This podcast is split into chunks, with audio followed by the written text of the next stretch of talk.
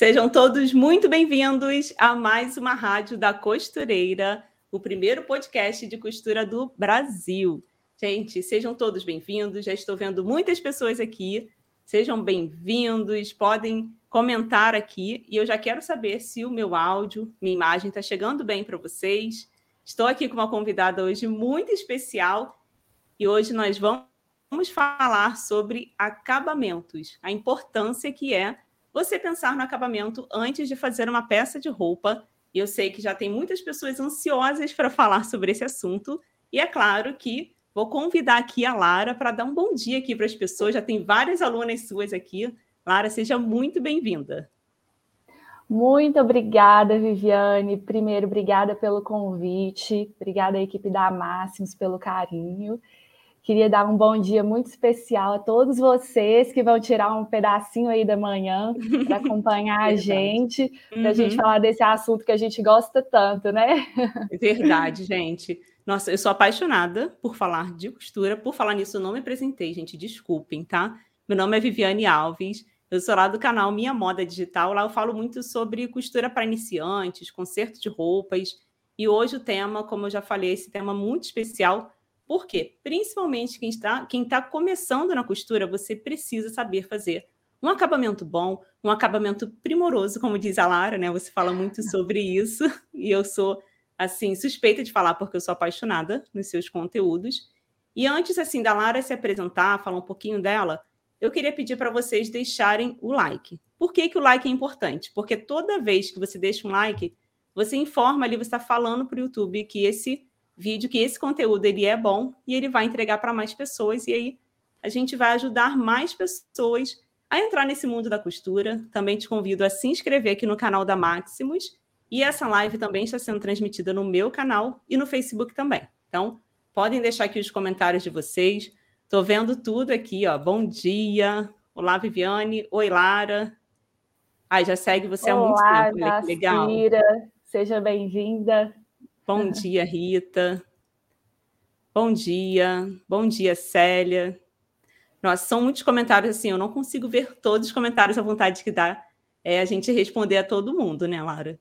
Com certeza, ainda mais com o carinho que a gente recebe. Verdade.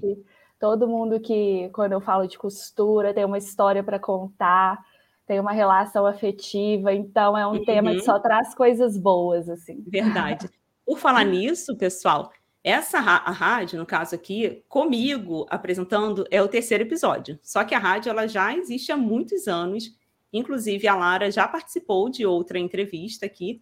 E quem não conhece ou quem não viu ainda, é só vocês, quando terminar essa transmissão aqui, vocês podem entrar aqui no canal da Maximus para assistir os episódios anteriores. E eu sei que muitas pessoas estão assistindo costurando. Então, já fala aqui no comentário o que, que você está fazendo. Tenho certeza que a maioria aqui está assistindo, sentada na máquina costurando, que é algo que acrescenta muito, né, Lara, na nossa vida, que é falar de costura. Com certeza. É, como eu disse, só traz coisas boas e a gente tem sempre que aprender alguma coisa nova, né? É, uhum. Eu sempre falo para a gente se abrir a todas as possibilidades, porque mesmo que a gente já saiba fazer alguma coisa, às vezes a gente vai aprender ali um pulo do gato. É, e... verdade vai melhorar ainda mais, vai facilitar, deixar mais prático. Então, é uma arte. Todas nós aqui somos artistas, porque a gente costura coisas lindas, uhum. mas Verdade. e que a gente tem sempre que continuar costurando e aprendendo, estudando. Uhum. Olha, aqui a. Acho que é Gelli, o nome dela, está pedindo para mandar um beijo para ela, sua seguidora Geliane, também. um beijo para você, obrigada por ter vindo conversar com a gente. Ó, tem pessoas fazendo molde de um vestido, outra pessoa está ajustando uma blusa agora, que legal, gente. A Daniela aqui está trocando um zíper, olha que legal. Super legal, Daniele. Então, gente, para apresentar, assim, eu sei que a maioria das pessoas já conhecem a Lara, mas pode ser que alguma pessoa esteja chegando aqui e não conhece. Eu até anotei aqui para não esquecer. A Lara ela é design de moda, professora de modelagem, mulagem, corte e costura e aí suas aulas elas são presenciais e online, não é isso? E isso. a Lara foi capa da revista Marie Claire. Só isso, né? ah, eu quero muito que você conte um pouco para a gente sobre isso, sobre essa experiência maravilhosa. Então, fica à vontade, Lara, para você se apresentar.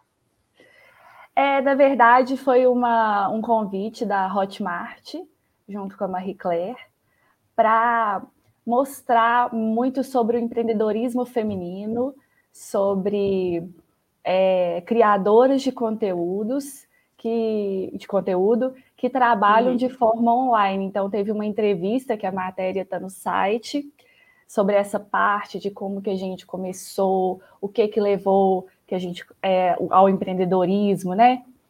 É, e a, a, capa que foi feita em São Paulo foi uma experiência maravilhosa para mim. O pessoal foi extremamente profissional, é uma equipe muito grande uhum. é, para fazer acontecer. Foi muito bacana. Eu fiquei, acordei, saí de casa às 5 horas da manhã, voltei 11 horas da noite. Nossa! É, fui e voltei, um bate e volta para São Paulo. Foi o, a, eu vi aqui tem uma pergunta do mês, né? Foi a revista de maio, mas foi só a capa digital, ah, é. não é a capa que está nas bancas. Uhum. É a capa digital. Ah, é, pedi para você explicar sobre isso. É, é só digital. Uhum. É só digital, e porque é um tema específico, mas foi super legal participar. Eu fiquei muito honrada e é bem super bacana ver como que um tema, né? Como são criadores de temas específicos, eu de costura, é. a Lilian fala sobre. Ela é arquiteta, ela fala sobre arquitetura, e a Mirna sobre investimentos, então, temas específicos que podem aí estar aí na capa de muitas revistas e, uhum. e, ser, e nós podemos ser protagonistas, né? de Nossa. várias histórias. E assim, a nossa área da costura ela vai ficando cada vez mais valorizada quando uma revista que tem um poder tão grande vê e olha a criadora de conteúdo, nossa, trazendo esses conteúdos para gente. Nossa, assim, muito obrigada pelo que você faz. Eu fiquei né? muito honrada, é, fiquei muito honrada de participar, muito feliz. Foi, me sentia modelo por um dia. Falei, gente, estou muito insuportável depois dessas uhum. fotos. É uma produção, nossa. Pô, a gente produção. vai. Uhum. As pessoas Mas, vão lá depois para ver. É, brincadeiras à parte, fiquei muito, muito honrada em participar mesmo. Uhum. Então, assim, me fala um pouquinho de onde que você é. Sei que você, com sotaque. Eu sou, gente, antes de você falar, eu sou carioca. Que às vezes as pessoas perguntam de onde que você é e tal. Sou do Rio. E de onde você é, Lara? Como que você começou nesse mundo da costura? Quanto tempo? Eu sou de BH, sotaque mineiro não, deixa, não me deixa mentir. E sou apaixonada também com o seu carioca, com o seu sotaque carioca. Que bom. Eu estava conversando antes do ao vivo que eu amo o Rio, vou muito, é. porque é perto de BH, então vou muito de carro. E um dos meus lugares preferidos, assim. E é isso, eu comecei na costura. Eu sempre conto essa história, né? Que eu via muito a minha avó costurando, mas é, ela nunca chegou a me ensinar. Quando eu comecei a me interessar, ela já não costurava mais. E aí eu comecei a, a procurar por cursos. Eu sempre achei que eu fui ligada a algo voltado para as artes ou para algo manual, por exemplo. Eu fiz muitos anos de teatro. Eu sempre, eu até na uhum. entrevista da Marie Claire eu conto que eu sempre fui muito tímida. Eu sou muito tímida, assim, eu estou conversando, eu dei uma palestra no Museu da Moda aqui de BH semana passada e tinha algumas pessoas assistindo ao presencial. Eu falei, gente, é muito mais fácil falar para uma câmera do que uhum. falar aqui. Eu estou tremendo toda. Uhum. Eu sou muito tímida, então eu fiz muitos anos, eu fiz cinco anos de teatro para lidar com a timidez e tal. Continuo tímida. Uhum. Mas eu sempre acho, gostei dessa parte. Eu nunca me identifiquei em ficar assim em algum trabalho extremamente teórico, sabe? É, eu sempre quis colocar a mão na massa de alguma forma. Legal. E aí eu. Uai, será que a Viviane caiu?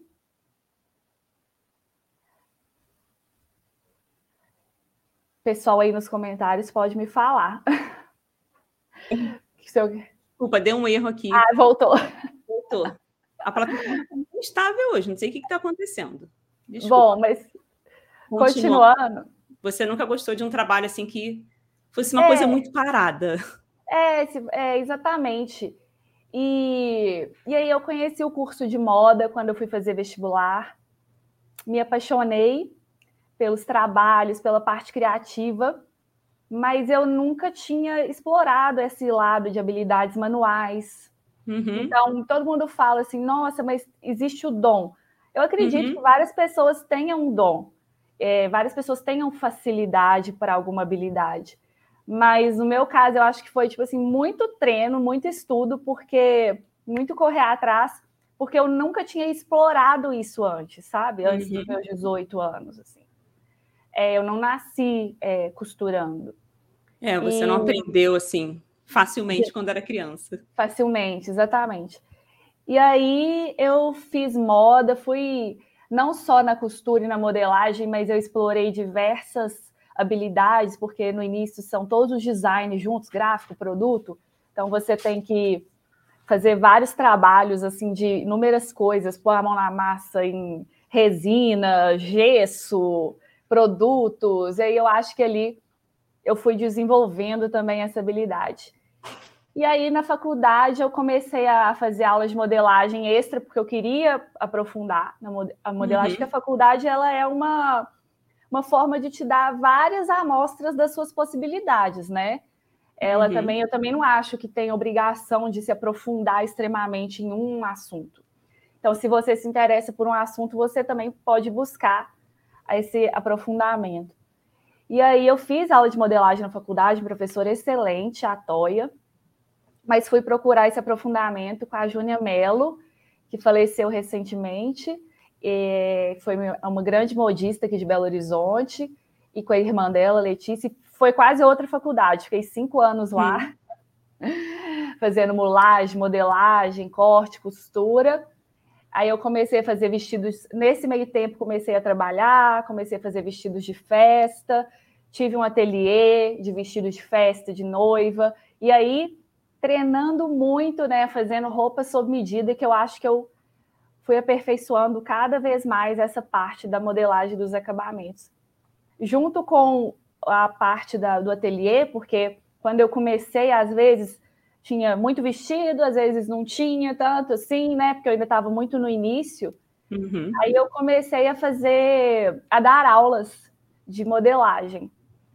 E aí eu me apaixonei, assim, eu acho que a aula realmente foi, acho que foi tudo um processo para eu entender que eu, ser, que eu era professora, que, eu, que era disso que eu gostava, que eu gostava de ensinar, de mostrar os acabamentos, do processo, a paixão, é, mostrar a minha paixão pelo processo, né? Porque eu sempre falo que hoje a gente, diferente da época da minha avó, hoje a gente tem tanta coisa disponível para comprar, né? Uhum. Então, por que, que a gente costura?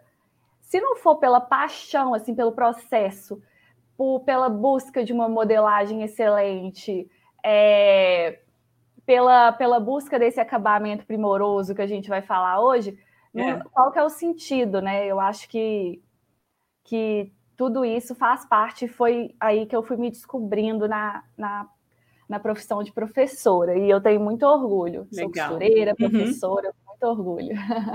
E aí você vê, assim, é, todo o processo que você passou. Porque, como você falou, é diferente. Você não começou quando era criança, não teve alguém ali te auxiliando. Você foi lá e buscou. E chegou uma hora que você viu que você tinha tanto conteúdo ali que não podia ficar guardado só para você. E aí você começou a repassar e você repassa de uma forma tão simples e todo o processo, eu acompanho ali suas aulas e é algo tão gostoso de aprender, de assistir, acabamentos, que é fácil. Então, ah, você obrigada. falou do dom, você tem sim o dom ali para ensinar. Eu acho que sim, claro que teve toda uma preparação antes, todo um conhecimento que você buscou, porque não foi de uma hora para outra que aconteceu. Então, já aproveitando, eu queria já começar aqui na primeira pergunta, que eu tenho certeza que muitas pessoas têm essa dúvida também, que quais são os problemas mais comuns com acabamentos que você acha? Olha, eu acho que é, não prever o acabamento, um dos problemas mais comuns, não prever o acabamento na hora da concepção da peça, seja na concepção na nossa cabeça, quando eu penso, ah, eu quero fazer uma blusa com tal decote, com tal manga, seja na concepção da modelagem, ou se você já tem um, um molde pronto aí, do seu ponto de partida. Porque isso acontece muito quando a gente vai comprar o tecido, até na compra do tecido, se a gente não prevê esse acabamento, a gente pode comprar menos do que necessário, a gente uhum. pode ter um retrabalho aí. E aí, mas não é fácil, assim, eu vejo como eu dou aula todos os dias aqui no ateliê, eu ve, não é fácil a gente, é, eu, eu vejo mais esses problemas comuns, assim, né, corriqueiramente, assim. Não é fácil a gente ter essa visão inicial quando a gente está começando, mas sabendo o que pode acontecer, uma vez que a gente sabe que pode acontecer, a gente já pode fazer algumas coisas para minimizar esses erros, né? Todo mundo erra, gente. Uhum. É, eu erro até hoje. É, isso é super comum e faz parte do processo. Uhum. Mas, por exemplo, se a gente faz uma tela inicial de um tecido mais barato, eu uso algodão cru, né? Que é até o nome do meu blog. É. é para a gente ver o processo da costura, para a gente ver quanto de tecido que a gente vai gastar. A gente já começa a olhar as fotos que nos inspiram e pensar: hum, acho que aqui foi colocado um viés, acho que aqui foi feita essa, esse tipo de barra. Ah, não, me parece todo forrado, estou vendo um pesponto, não estou. A gente começa a tirar um tempo para analisar isso, eu acho que facilita é, a, a peça. Por exemplo, eu fui. Tem dois casos para contar uhum. nessa pergunta. O primeiro caso foi quando eu estava fazendo um vestido de formatura, do, da minha, do meu desfile de formatura, que eu já contei essa história para os meus alunos assim. Eu, é, o meu vestido era de com a parte de, de lã e couro sintético embaixo. E aí ele era muito pesado e eu tinha que fechá-lo, né? Eu tinha que colocar um zíper no fechamento dele, porque ele era ajustado no corpo da modelo. E, e o zíper invisível não ia nunca subir ali, porque era um encontro de tecidos pesados, a lã era grossa, o couro era grosso. E aí eu coloquei um zíper comum. E só que eu coloquei como um zíper comum e na hora de eu passar, eu falei assim: ah, vou passar um pesponto aqui ao redor, porque para firmá-lo mais. Aí ficou um desastre o pesponto. Nossa. No couro, na parte da lã, não. Um, um, eu fui fazer aquele ângulo assim, aí para firmar, ficou um desastre, o couro ficou marcado. Isso eu estava também na na época da formatura, né? Assim, não tinha a experiência que eu tenho hoje, mas é lógico que tudo faz parte do processo. A gente começa de algum ponto, né?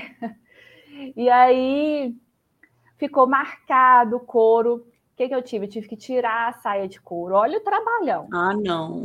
Juro. Aí eu tive que. E era uma saia toda. Eu cortava a saia porque meu tema era umas esculturas de tecido que eu tinha visto e que eu estava fazendo uma releitura ele era todo cortado à mão, né? Porque ficava a fio. Fiz a saia toda de novo e eu coloquei o zíper comum, mas como um zíper invisível, assim. Uhum. Ele ficava aparente, mas finalizei. E aí eu só pensei nisso depois de eu ter errado. E foi um trabalhão. Nossa. Mas assim, mas me ajudou muito depois, assim. Depois, quando a gente erra também, eu falo que é o processo de falar, não vou errar de novo. É muito mais fácil. Verdade. Cortar o forro de roupa simétrica. Eu, foi nesse vestido também. Esse vestido foi, assim, um... um desafio, né? Foi Nossa. um desafio. Ele era, assim, ah, ah, é, ele era simétrico. E aí, eu, quando você corta o forro, você tem que cortar para o lado contrário, né? Porque senão ele fica ao contrário do, da roupa. E aí não bate. Teve isso também, cortar outro forro. Então é tipo uma escola. Gente. E aí, recentemente, eu fui fazer um vestido para o casamento de uma prima minha e eu tinha tipo uns dois dias para fazer o vestido. E foi uma semana que eu tive vários, tive várias intercorrências assim pessoais, assim, eu não podia estar no ateliê é muito tempo. E aí eu lembro que à noite, gente, eu nem dormi. Eu falei assim, eu vou pensar, eu não posso fazer tela, eu não tenho tempo, porque eu tenho dois dias para para finalizar o vestido. Eu vou pensar aqui como que eu vou costurar. Eu, eu faço uma, um passo a passo mental, assim. Tipo, primeiro eu vou fazer o bojo, mas eu acho que eu já vou fazer ele duplo. E aí já vou passar o ponto de franzido nele duplo. Então, tipo assim, me ajudou demais. Eu fiz o vestido assim, ó, fruf. É claro que, como você tem dois dias para fazer, muitas coisas não saem como você imagina, mas deu certo e foi muito mais prático, porque eu já fiz um passo a passo mental de todos foi os. Um planejamento passos. na mente. Planejamento. E aí, quando a gente vai estar tá começando, fazer a tela ajuda muito, porque você já faz esse planejamento não na mente, na tela, e aí você vai anotando tudo. Pode parecer, ah, início, meus alunos acham, ah, mas eu vou perder tempo, já quero sair. Na verdade, você está ganhando tempo. E você está evitando aí um prejuízo, talvez financeiro e tal. Verdade. É assim, Espero foi muito bem falado. sentido para a pergunta. Sim, não, fez muito sentido, porque planejamento é tudo. E, e não somente para quem está iniciando, porque de vez em quando eu erro bastante. Como claro. eu falei, eu foco mais em conserto de roupas, não faço muita roupa. E uhum. o que uhum. você falou também lá no início, de questões de calcular, você não pensar, e eu errava muito. Um exemplo, eu quero fazer uma blusa. Aí eu pensava só no comprimento, na parte de fora, eu não pensava no acabamento. Vai ter punho, então tem que ter um tecido a mais. Vai ter uma gola? Simplesmente comprava, ah, tá na promoção, me dá um metro. Quando eu chegava em casa, Lara, eu não sofri. Tem que voltar para é. atrás para comprar mais.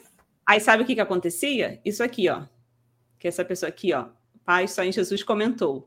No início parece tudo difícil, dá vontade de desistir, jogar a roupa para o lado e desligar a máquina.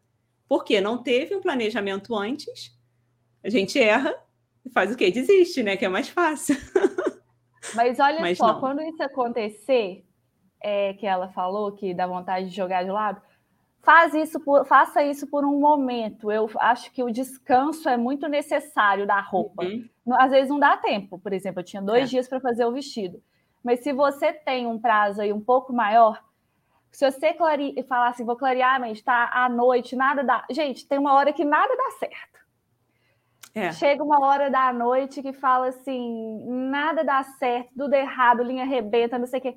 Para, respira, toma um chá, uhum. um café, assiste alguma coisa na televisão, volta daqui um, uma Isso. horinha com a mente mais fresca, aí funciona. É interessante, é, você falou da tela, e nem todas as pessoas sabem, porque o seu blog é algodão cru.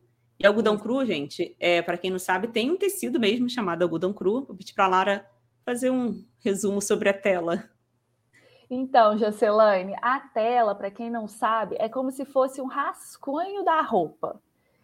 É, em fábricas, quando tem uma produção industrial, é chamado de peça piloto que é a primeira peça que é provada na modelo de prova, que aí é, são vistos os acabamentos, são vistos, que é vista a modelagem.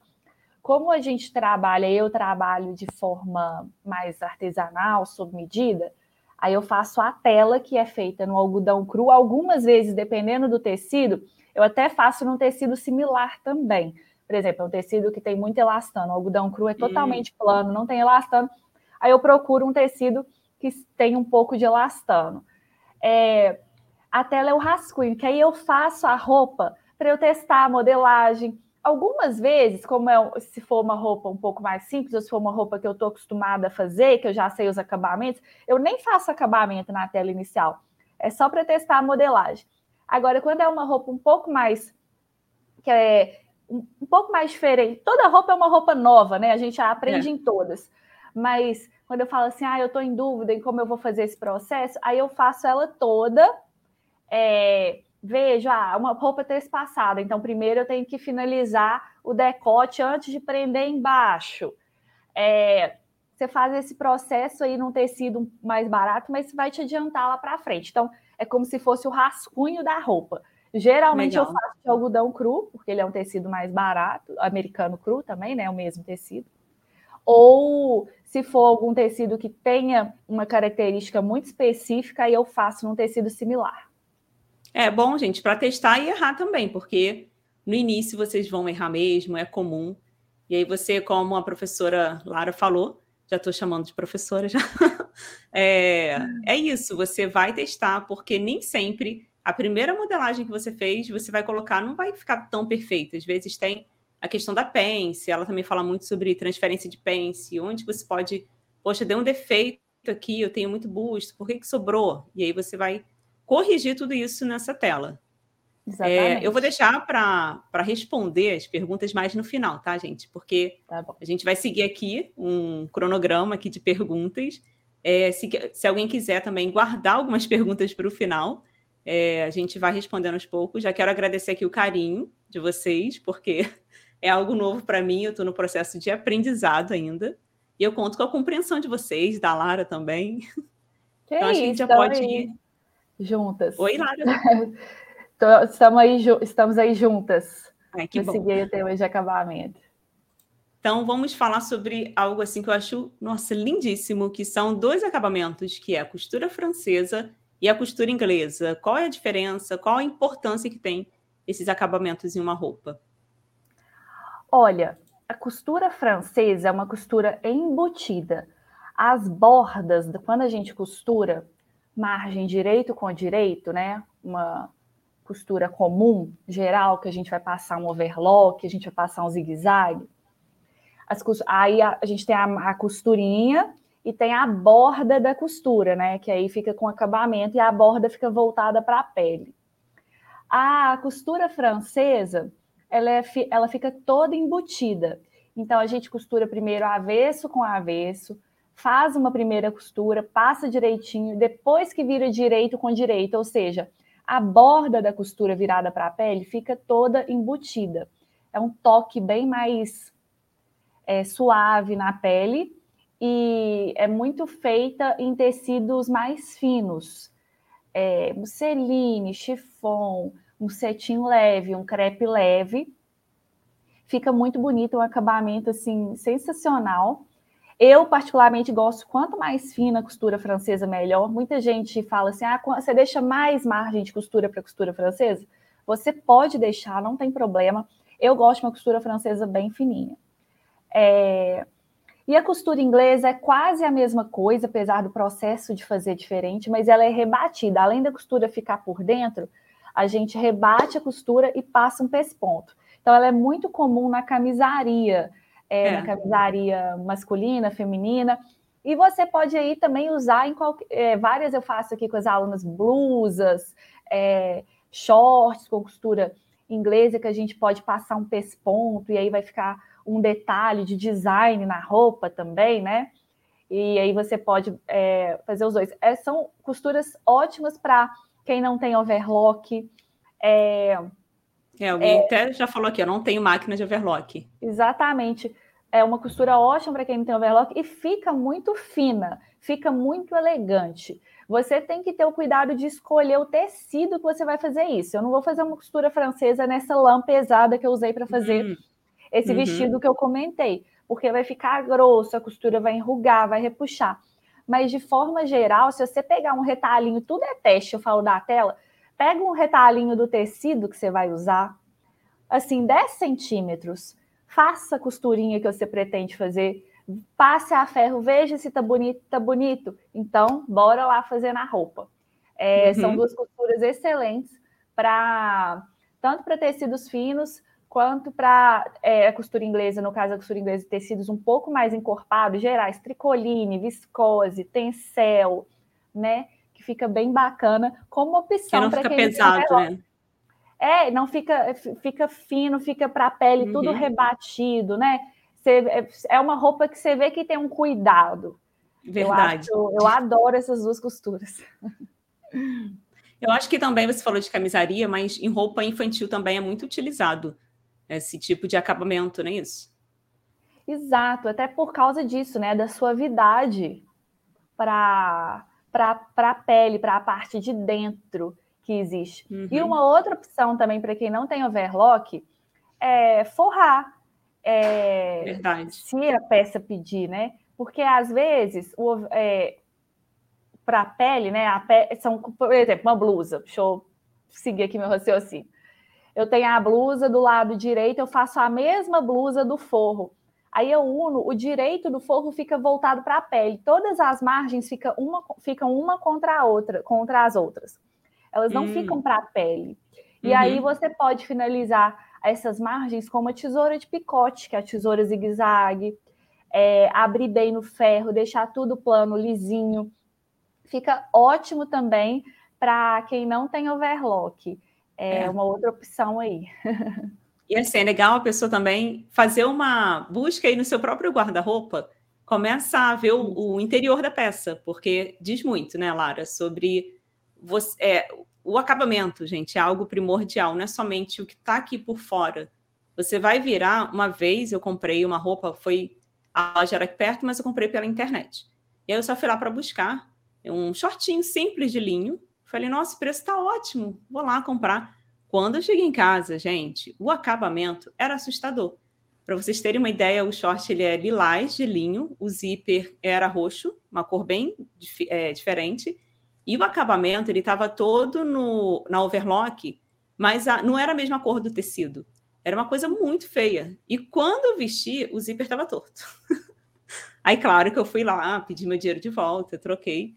Mas, nossa, o acabamento é algo, como a gente já falou desde lá do início, é algo que você precisa pensar no começo. Não tem como errar nisso, não tem como sair fazendo de qualquer jeito. Deixa e aí, quando você costura, aqui. você também fica mais exigente, né? Igual você falou, uhum. você vai comprar uma peça, você começa a falar assim, ah, mas eu quero uma peça, né? Com uma, uhum. uma costura bem feita, com um zíper bem, uma peça pensada, uma barra bem feita, a gente começa a ficar exigente também. Verdade. Aqui, ó. Roupa forrada é outro nível, realmente. Acho incrível. E é até mais caro, porque dá mais trabalho para você confeccionar. E aí você pode cobrar mais caro ainda do que uma peça é, sem forro. É, fica super elegante. Eu acho que dá uma outra cara. Como eu disse, não são todos os tecidos, todas as peças é. que pedem, né? Você tem que analisar aí, como a Viviane falou, pegar nas, no seu armário, começar a visualizar os acabamentos. É, e às vezes a gente vai fazendo errando, às vezes você fala assim, não, vou forrar aquela blusa, aí ficou pesado, não deu certo, você fala, ah, esse tipo de é. tecido não dá para eu forrar, vou ter que buscar outro tipo de acabamento. Uhum. Isso acontece, é tudo um processo de aprendizagem, mas, gente, eu falo que é um processo muito prazeroso. É, a gente vai começando assim, passo a passo, e quando a gente já vê uma primeira peça feita, quando a gente já veste uma coisa que nós fizemos para nós mesmos com tanto carinho, já é uhum. assim, né? Já é, a gente já ganha o dia. Verdade. Aí quando você publica aquela foto, as pessoas vêm e elogiam. É... E aí você fala, foi eu que fiz. Você uma roupa sente. bem feita, é isso aí. Nossa, gente, não tem preço que pague. Vale a pena você estudar, se aprimorar, se aperfeiçoar, vale muito a pena. Isso. Então, já podemos ir para a terceira pergunta, Laura? Podemos. Eu quero, eu estou ansiosa para ouvir o que você tem a dizer sobre isso. O que mudou nas costuras de antigamente para hoje? Eu acho que hoje eu tenho mais repertório. O que, que é repertório? É você ter um conjunto de conhecimentos que vão te dar soluções para você finalizar determinada peça de roupa. E repertório a gente só adquire treinando, praticando, estudando, errando. E hoje eu vou ter menos repertório do que daqui cinco anos, entendeu? Uhum. É, e eu acho que isso, você treinando e você tendo mais repertório, você consegue fazer melhores escolhas de acabamentos, é, de modelagem de acabamentos, de costura, de tecidos, de escolhas, para que as suas costuras fiquem mais práticas, para que você costure de forma mais rápida, otimize o seu tempo, para que você é, tenha soluções melhores para as margens de costura de acordo com determinado tecido, para as barras, para os decotes, para que você já pense nesse, nesse acabamento na hora da concepção da peça eu acho que, claro que é, com o treino você também adquire mais capricho, né?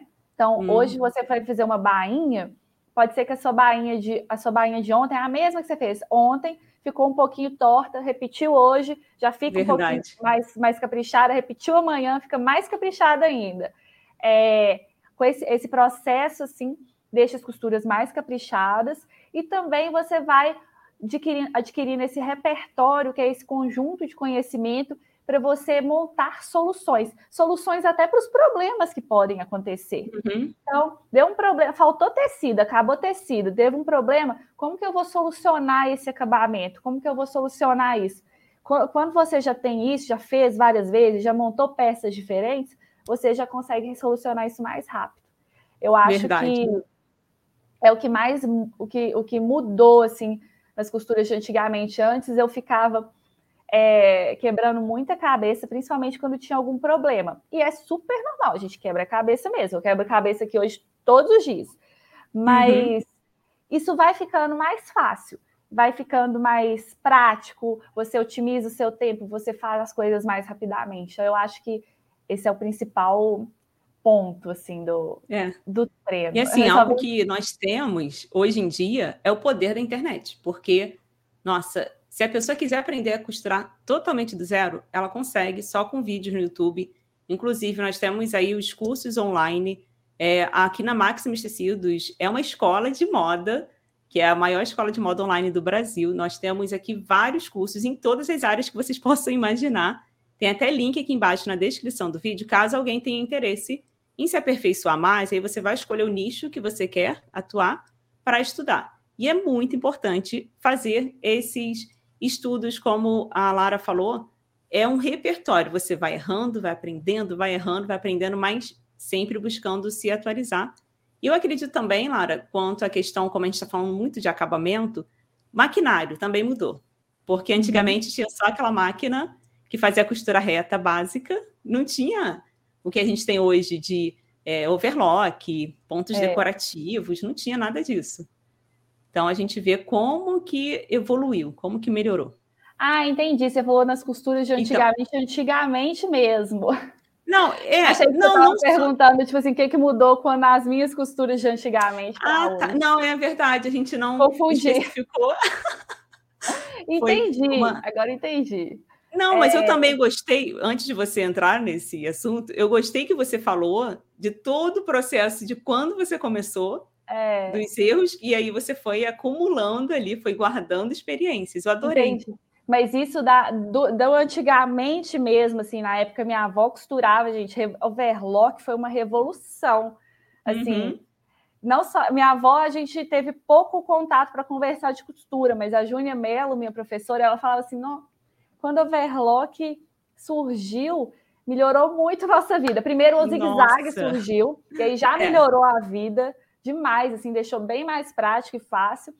E quando o overlock surgiu ainda mais, porque tanto as roupas na escala industrial, para quem costura em uma larga escala, ou até roupas mais casuais que não necessitam, uhum. né, de um acabamento tão um acabamento mais complexo, é realmente o overlock também, o zigue-zague, eles fazem acabamentos bem profissionais. É, uhum. É, isso melhorou demais a, o maquinário, como você disse. E a gente tem, e não só isso, o acesso. Eu fico pensando como que a minha avó, se não soubesse fazer uma determinada costura, fazia. Não tinha computador, não tinha Nossa, internet para é. pesquisar. É. Né? Assim, não Verdade. sei se.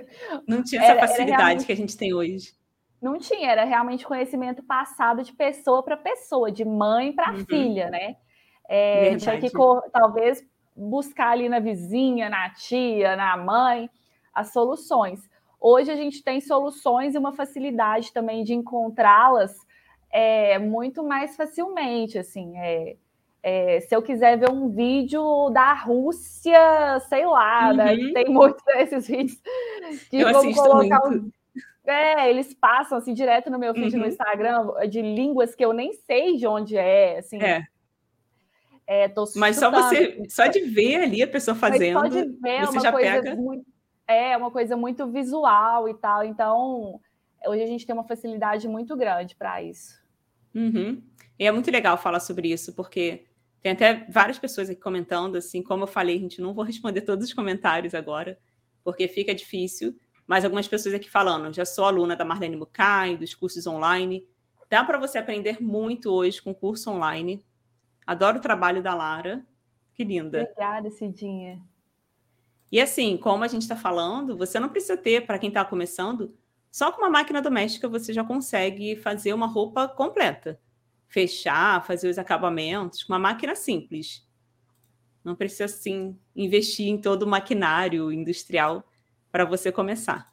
E eu, particularmente, assim, mas é uma opinião muito pessoal mesmo, tá, gente? É, é uma experiência minha. Eu gosto de quanto mais simples, melhor. Sabe? Eu gosto de uhum. máquinas mecânicas. Eu ensino aqui no meu ateliê máquinas mecânicas, assim, é, as caseiras, né? É, assim, porque eu costuro roupa. É claro que se você faz uma costura criativa, você precisa daquele tanto, vários é. pontos decorativos que também facilitam demais a sua, a sua vida, mas no meu caso eu não preciso tanto porque eu, eu foco em roupa. É, fazendo costura reta, zigue-zague, casa de botão, é, para mim já é 95% da, das coisas que eu costuro. Então, uhum. já resolve muito. Eu acho que quanto mais simples, melhor o ponto. Sabe? Verdade. Quando eu já tive, eu tenho até uma máquina aqui, ela tem um tanto de coisa, é a máquina que eu menos gosto. Porque eu acho que o ponto não fica tão bom, agarra muito. Então, eu acho que quanto mais simples, melhor. Mas é uma opinião muito pessoal, de acordo com as máquinas que eu tive experiência. Ah, tá. uhum. É claro que cada um tem a sua experiência, mas eu acho que você, eu sempre falo, comece com o que você tem, faça com que o melhor com o que você tem.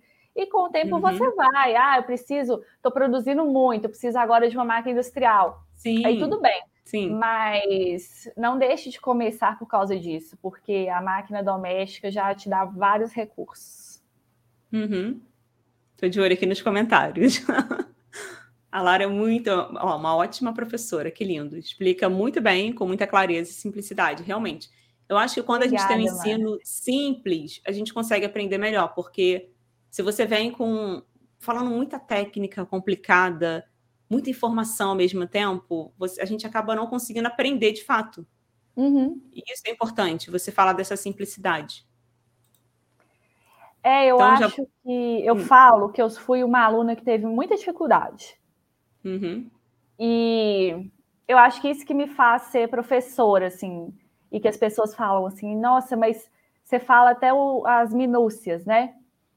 Porque uhum. eu lembro muito das dificuldades que eu tinha como aluna e das dúvidas que eu tinha. E às vezes eu procurava entender aquele porquê, aquela dúvida, e a resposta era: não, mas é assim porque é assim, mas por que, que é assim? Por quê? E aí eu, é, eu não estava satisfeita com aquilo. E ter, ter sido uma aluna que teve dificuldade, acho que me faça uma professora melhor, porque eu já antecipo as dúvidas dos meus alunos. Então, eu hum. tento explicar cada detalhezinho. É claro que nem sempre a gente vai conseguir abordar tudo que todo mundo está pensando.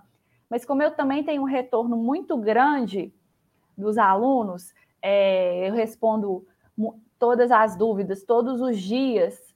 Eu já vou mapeando também as principais dúvidas, uhum. os principais detalhes que ficaram, às vezes, não tão claros. E aí eu acho que é, é por esse caminho, assim, que. É. é. Que dá assim, é muito interessante. Você está falando é, sempre de estudo e você estudou de fato. Porque eu aprendi a costurar com a minha mãe. Minha mãe aprendeu também a costurar com a mãe.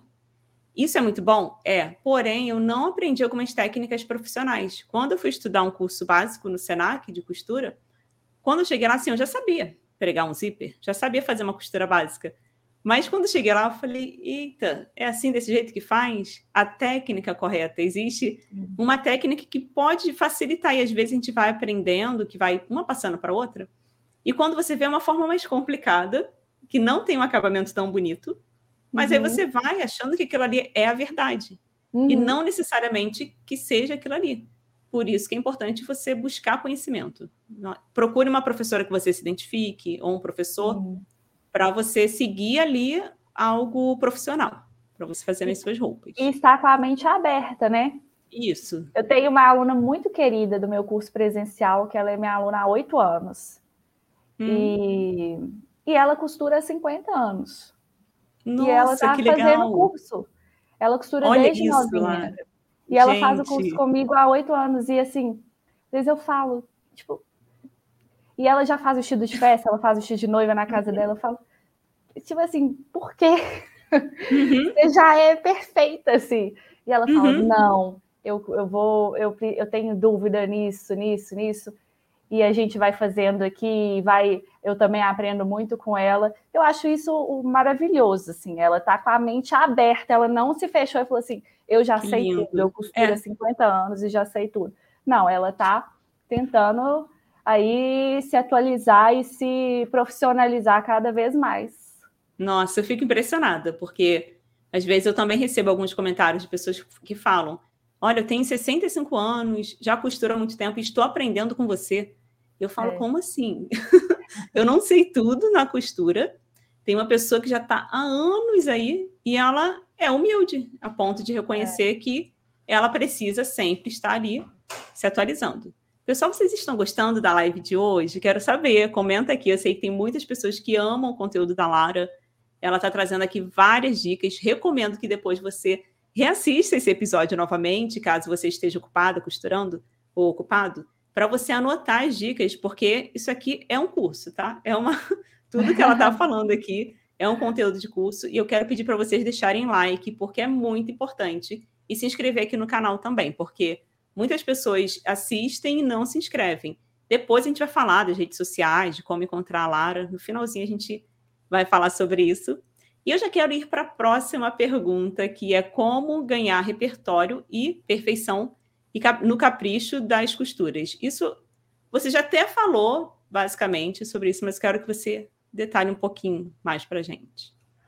É, eu falei várias vezes, né, que é treino, prática uhum. e isso tudo. Mas uma dica que eu dou também é você fazer o seu próprio caderno e fazer uhum. seu própria pasta de, é, de testes, assim, nem que seja um teste de retalho. Então, se você tem dúvida de como pregar um zíper e você aprendeu uma técnica, é, pegue, sei lá, uns cinco retalhinhos de algodão cru e o zíper pequenininho e faça passo um no primeiro, escreve no tecido, Ai, passo um Segundo, passo dois, escreve passo dois. Aí você vai fazendo várias vezes. Gente, a gente esquece mesmo. É, não tem jeito. Eu faço isso todos os dias e às vezes eu esqueço alguma coisa. É, não, a gente esquece. Se você tem esse material guardado com você, você já pode até liberar aí mais espaço na sua mente para mais conhecimento vir. Porque se você uhum. esquecer, você tem um material de consulta. Uhum. Então, bainha de lenço, um retalhinho, passo um, virar um centímetro. Passo dois, costurar bem rente. Passo três, aparar. Você vai fazendo ó, quatro retalhinhos, você já de 10 centímetros, você já fez seu passo a passo. Coloca uhum. numa pasta lá de plástico, um fichário que você tiver disponível, grampeia no, no papel. E aí você vai saber ali cada passo para poder fazer de novo. Porque se a gente não faz muito, ou se tem um determinado acabamento que a gente, sei lá, vou fazer uma gola. Gola não é uma coisa, talvez, que eu faça todos os dias, que eu vou fazer de novo só daqui um mês. Se eu tiver aquilo ali, eu vou relembrar muito fácil. Eu também tiro muita foto quando eu estou fazendo. É, eu fiz um curso de alfaiataria, fiz dois anos de alfaiataria, fiz um curso de alfaiataria fora é uma, são técnicas completamente artesanais de costura à mão, muita costura à mão. Eu, se eu for, na hora que eu fazer um blazer de novo, eu não vou lembrar de tudo. Eu uhum. vou esquecer de alguma coisa, que são todos, são vários detalhes. Mas eu tenho, assim, sério, umas mil fotos. Eu já vou Nossa. Eu, preparar um material, eu tiro foto de tudo e eu escrevo, assim, agora o celular é muito fácil, eu até escrevo na, em cima do celular, assim, coloco a seta para eu lembrar faça esse seu sua pasta, seu caderno, para que você possa aí ficar tranquilo quando você for fazer um acabamento. Nossa, eu adorei assim essa ideia, porque eu até tenho uma pasta aqui de que eu coloco nota fiscal. É uma pasta mesmo grande com aqueles plásticos por dentro. Uhum. E aí eu vou guardando várias notas, tudo que é nota, manual das máquinas, eu deixo ali. Eu amei essa ideia, porque a pessoa pode pegar o algodão cru para treinar e anotar. Até no algodão cru dá para você escrever. Sim. Por isso que eu gosto muito do algodão cru, porque dá para você escrever de canetinha, de é. lápis. É. Tem uma pessoa aqui, é... cadê? Tô falando com você e vendo aqui alguns comentários. Cadê? Ah, Uhum. Mas a pessoa estava falando exatamente isso, que ela aprende, mas ela não tem é, essa facilidade para guardar na mente. É, então, essa dica é perfeita. É difícil, a gente esquece, não tem jeito. Acontece com aqui, todo mundo. Aparecida. É, Ó, quero não, aprender, mas tenho um problema. Eu esqueço tudo. Anote, então, faça seu caderno, faça sua ouro. pastinha com com os retalhozinhos de tecido, tem certeza que vai facilitar demais a sua vida. E aí você não vai ficar preocupada na hora que você for fazer uhum. a próxima peça, você vai ficar até mais tranquila, assim. assim, ah, mas esse acabamento eu já tenho lá. Uhum. Mapeado. É, tem uma pergunta aqui que não tem nada a ver com o que a gente está falando, questão da máquina. Continuando aqui, não estou conseguindo acertar a posição da agulha, poderia me responder o que fazer, por favor? Isso, gente, você precisa ver, às vezes, no manual de instrução, às vezes não, sempre tem essa instrução e depende da máquina também. Você precisa ver, porque quando a máquina é doméstica, você coloca numa posição e industrial é uma outra posição diferente. Mas dá uma e olhadinha no. Vezes, hum. a, a, máquina desregula. Então, ah, já tá. aconteceu várias vezes da minha máquina, mesmo estando a agulha alinhada lá no meio, ela não estar no meio. Aí eu tenho que chamar um técnico mecânico uhum. de máquinas para alinhar a agulha de novo. É, então, se você não conseguir, pesquisa no, no YouTube mesmo algumas dicas para fazer isso. Se não conseguir, aí você chama assistência técnica para resolver. Deixa eu ver alguns comentários aqui. Estou adorando, sempre é importante conversar e trocar ideias com vocês. Realmente, assim, é muito bom a gente falar sobre isso, porque são coisas que vão surgindo na nossa mente e é a nossa vivência, como a Lara já falou. Ela dá aulas online e presencial. Eu acho que o presencial ele também te traz esse, como é que se fala? Um retorno maior, porque você tem aquela conversa, às vezes, diretamente com as suas alunas. Claro que no online você também responde os comentários. E isso é muito é, legal. Não, eu respondo todas as dúvidas online e tal, mas é, o presencial ele é muito imediato, né? A hum. dúvida do online eu ainda posso pensar um pouco. Ah, é verdade. É, o presencial ele é muito imediato, então realmente me dá muito repertório. Eu falo que ninguém chega aqui querendo fazer uma saia. Todo mundo uhum. chega aqui querendo fazer a roupa que a princesa usou, eu sei que uhum. mas isso é muito legal, que aí a gente vai se virando na hora e dá super certo. As pessoas estão amando a dica do caderno. Façam isso, gente, façam, porque vocês vão ver que vale muito a pena. E quando você tiver uma dificuldade lá na frente, você vai lembrar, opa, peraí que eu já estudei isso aqui, já tenho aqui, ó, para tirar minhas dúvidas e tudo mais. E eu vi que essa pergunta, a Fabiana perguntou da entretela, né, para cada tecido. Faça isso também, ah, tá. Fabiana. Tá. É. O retalhinho de, de tecido, pega um cetim, pega um linho, pega um, um tecido misto, um toque de seda, um crepe teste com a entretela de malha, depois teste com a entretela de algodão, existem várias gramaturas, para você sentir. Agora eu quero esse caimento muito leve para minha roupa, então a entretela de uhum. malha. Agora eu quero um cos bem estruturadão, então, ó, agora ficou legal com essa entretela de algodão. Eu acho que isso vale para tudo, sabe? Legal. É, tem muitas pessoas assim fazendo perguntas, só que não tem como a gente ler todos os comentários, que são vários que tem, que tem aqui, eu peço para vocês guardarem as perguntas para o final, depois que a gente terminar aqui algumas perguntas, que só para a gente seguir aqui a nossa pauta, a gente vai responder sim. A Lara vai responder as dúvidas de vocês, tá? Mas podem, vai comentando aqui, mas as perguntas principais, assim, vocês podem guardar. E no final a gente fala mais sobre isso. Uhum. Então, aqui deixa eu ir para a próxima pergunta, que é: o acabamento valoriza uma peça de roupa? Por quê?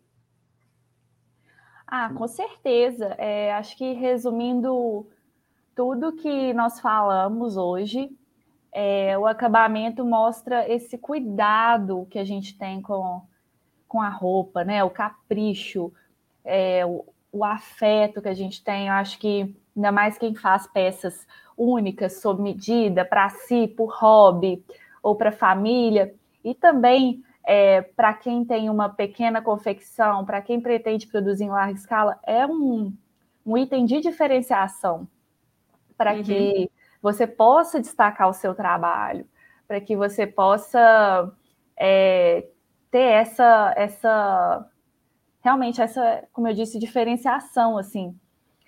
E, e colocar mais praticidade na sua produção, colocar mais capricho. Eu Verdade. acho que valoriza assim totalmente. É, a, a, boa, não só a valorização assim, mas a boa escolha dos acabamentos faz com que a própria modelagem caia melhor no corpo. Uhum. Às vezes você tem uma modelagem excelente, perfeita para o seu corpo, mas o acabamento não foi tão bem escolhido e aí ficou pesado, o tecido não foi tão bem escolhido. É, é uma junção dos dois, né? Da parte da modelagem, de um bom molde, com o, a, as boas soluções em acabamentos para que a roupa caia bem no corpo. Não é só um ou não só o outro, né? Acho que é a junção uhum. dos dois. É o que você falou lá no início da roupa de couro, que você teve uma dificuldade para fazer o acabamento, você colocou um zíper que não ficou legal, e aí acabou destruindo, assim, vamos falar assim, é. entre aspas. Você teve todo o trabalho ali de fazer a modelagem, de pensar na roupa, e aí você colocou, você tava poderia pronta. simplesmente. Estava é, pronta.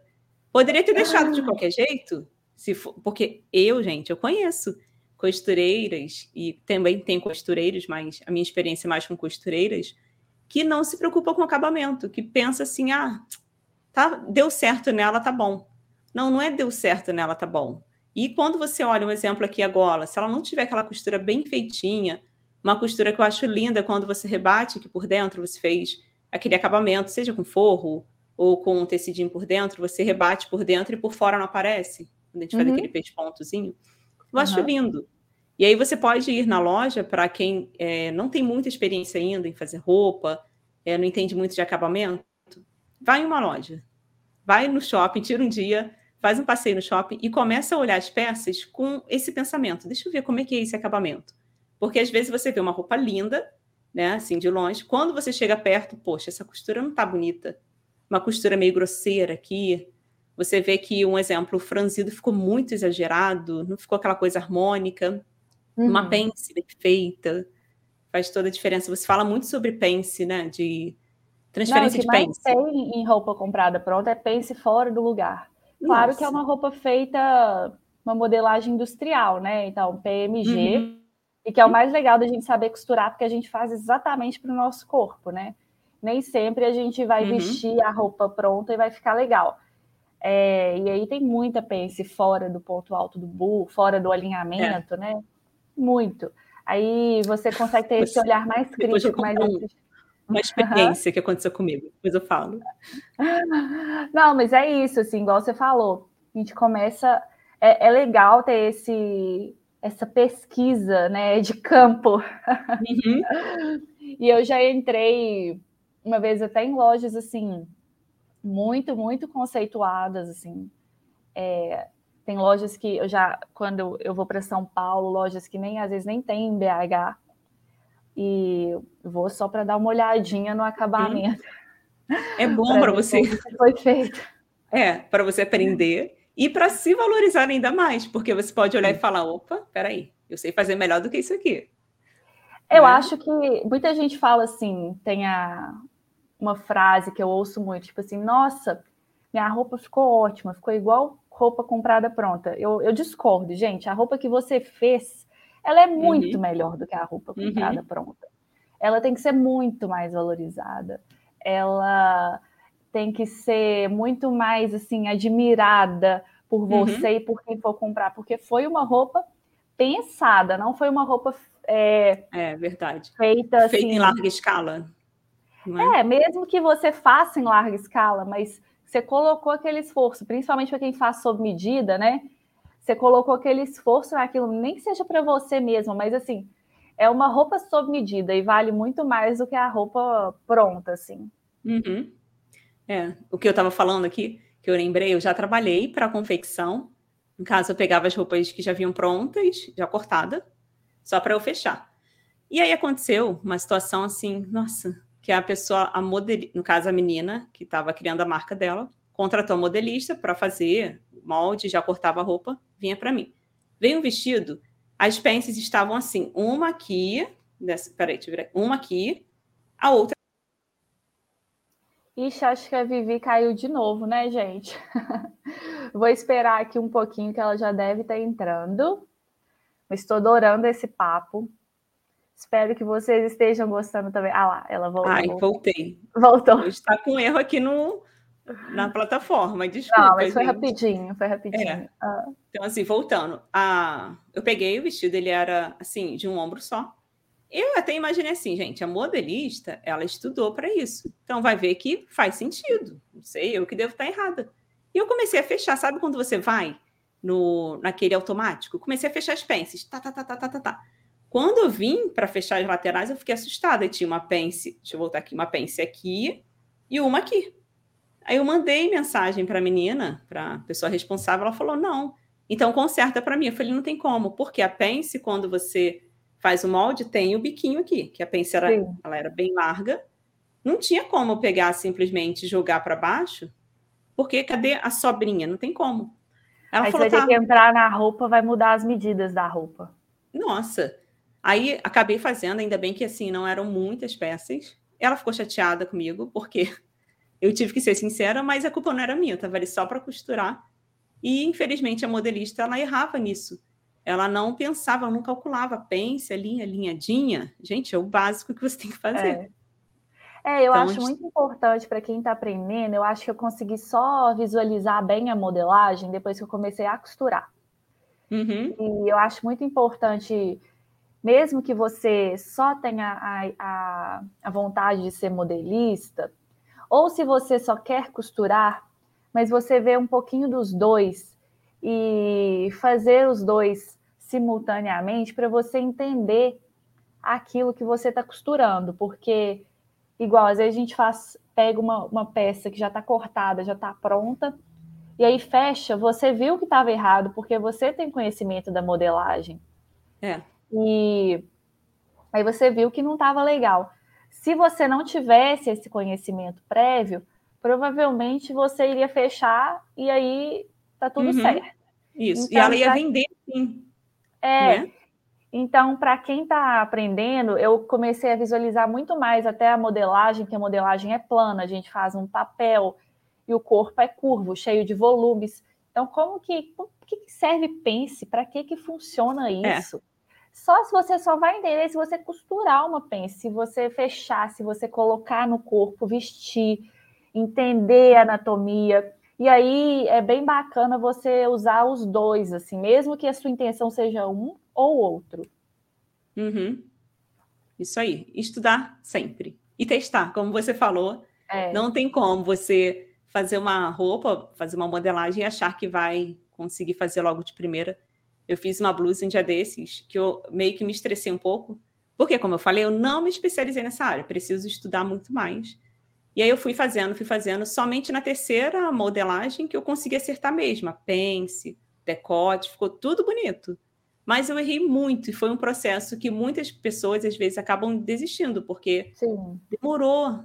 E aí você erra e você. Opa, olha eu batendo no meu microfone você acha que é, você não, é capac... não tem capacidade para isso, mas todos nós temos, é só insistir, tem que estudar, não adianta você querer ficar parada no tempo sem buscar conhecimento. Isso mesmo. Aí muitas pessoas também estão falando aqui que tem dificuldade na modelagem, mas é isso, gente, é, é prática. Não tem como você, como a Lara já falou aí, fazer uma roupa e de uma hora para outra acertar. E dá para testar também, no, como eu disse, no tecido mais barato, no algodão cru. Sim. É, é, no TNT, muita gente faz a tela é. TNT. Claro que não dá um caimento do tecido, né? O TNT, o nome chama TNT porque uhum. ele é uhum. tecido não tecido. Uhum. Então, ele é um conjunto de fibras. Mas para você testar, para você começar, para você visualizar aquilo, é ó, tudo faz parte do, do processo. Uma vez eu fiz um, um vestido para minha sobrinha, que era é bem magrinha, e tem dificuldade para encontrar roupa. Cintura muito fininha. E eu fui fazendo ali, porque ela queria um, modelo muito específico. Peguei o TNT e comecei a desenhar no corpo dela. Aí fui colocando assim alfinete por cima da roupa, peguei uma, uma caneta, fui riscando. O que, que você quer? Isso aqui? O decote está bom aqui? A altura? E no final deu certo. Depois eu passei para o tecido, claro. E ficou lindo assim o vestido. Então, o TNT ele ajuda, assim. Claro que o algodão cru, o algodão cru te dá mais estrutura para você costurar. Tem mais qualidade, né? E ele é fácil de costurar. Por isso que eu também uhum. acho legal começar por ele, porque como ele é 100% algodão, tem algodão cru com poliéster também, que é um pouco mais fino. É. Mas aí ele desfia pouco, né? É, ele é fácil de costurar, é ótimo para essas partes do treino, assim. Uhum. É, tem um comentário aqui bem legal.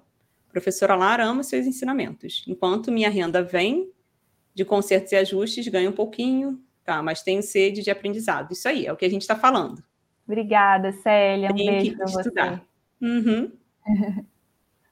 então, aqui eu vou te fazer a próxima pergunta. Qual o melhor caminho para ter sucesso no ramo da costura? Olha, é, a gente tem vários nichos aí que podem ser explorados na costura. Nós temos o nicho de ajustes, de consertos. Acho que a Vivi caiu de novo, mas vou continuar falando aqui. A gente tem. Voltei, voltei. Ah, ela voltou, voltou. É, como eu estava falando, a gente tem o, o ramo de ajustes, de consertos, o nicho de roupas sob medida, que tem um valor agregado bacana, né? E você pode se especializar no sob medida. Então, eu faço um sob medida só noiva, faço um sob medida só festa, eu faço um sob medida, é, não sei, só terninho. É, e você pode especializar em alguma coisa. Você tem possibilidade, lógico, de ter uma confecção de criação sua, confecção de pequena escala, depois uhum. uma confecção de larga escala eu acho que existem várias possibilidades, né, no, no ramo da costura. O importante é a gente definir qual que a gente se identifica mais, né? Não só isso, tem possibilidade de ser modelista, é, é. né? Possibilidade de ter uma confecção é, interna dentro de casa que ou dentro de algum espaço que atende pequenas marcas, né? Que faz a produção para pequenas marcas. O importante é que você se identifique com aquilo, goste daquilo, faça isso com paixão, porque o uhum. trabalho uhum. é uma grande parte da nossa vida. É, e, na, e naquilo que você escolheu, se dedique assim, de corpo e alma, estude, pratique, porque é uma coisa que a gente nunca para de aprender. Eu acho Verdade. que e sucesso é uma coisa muito relativa, cada um tem uma definição de sucesso, mas eu acho que se você faz algo que te faz feliz, né? Claro, gente, todo trabalho tem problema, né? Todo trabalho a gente tem dias difíceis. Toda segunda-feira continua sendo uma segunda-feira, mesmo que a gente uhum. trabalhe com o que a gente ame. Mas se você trabalha com algo que você se identifica, que você que você que te faz feliz, fica bem mais fácil esse, esse caminho. Eu acho que é mais ou menos por aí. Nossa, aí suas palavras traz, traz uma calma que eu estou aqui viajando, ouvindo. Tenho até que me concentrar aqui, tem vários comentários aqui para acompanhar, mas suas palavras ela traz assim uma alegria, porque traz um norte para a gente. Principalmente acredito eu que pode ter pessoas aqui que estão começando e aí ela vai começar a ver a importância que é você se dedicar em uma área.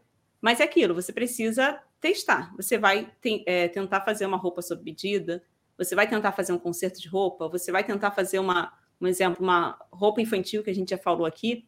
E aí vai chegar uma hum. hora que você vai falar: opa, meu coração bateu mais forte aqui. E é onde você vai se dedicar, porque estudo. Eu sei que está sendo repetitivo a gente falar sobre isso, mas é muito importante você buscar conhecimento, estudar, aproveitar os conteúdos que tem aqui na internet, muitos conteúdos gratuitos, para você ter sucesso aí. Acho que o, o segredo é esse, é, é dedicação mesmo. É, assim como você falou, meu coração bateu mais forte por dar aulas. Eu tive uhum. pequenas amostras de vários ramos da costura. Eu trabalhei em ateliê sob medida, eu trabalhei é. em confecção pequena, eu trabalhei numa grande fábrica que tinha todos os processos dentro, tinha mais de 300 funcionários. É, eu tive o meu ateliê e assim quando eu me encontrei no ensino, é, uhum. você também pode mudar. Nada te é. impede de mudar, sabe? Se você, claro que tem, aliás, tem muita coisa que impede a gente mudar, mas assim, tendo passos pensados, assim, né? Passos programados, algo calculado, você pode se você pode testar, você pode, se você não está satisfeito em alguma área, quer mudar o nicho da costura, comece a testar, veja se é isso mesmo, mude. Então, você tem várias possibilidades aí para explorar com a costura. Muito legal. Muito bom falar sobre isso. Espero que até que vocês estejam gostando. A gente já está quase indo para o final aqui. Vou começar a responder algumas perguntas. E aí, quem deixou as suas perguntas aí, gente, ou quem já fez algum comentário lá em cima e a gente não respondeu, repete o mesmo comentário aqui que a gente vai começar a responder. Já vou aqui para esse comentário aqui lindo da Sandra.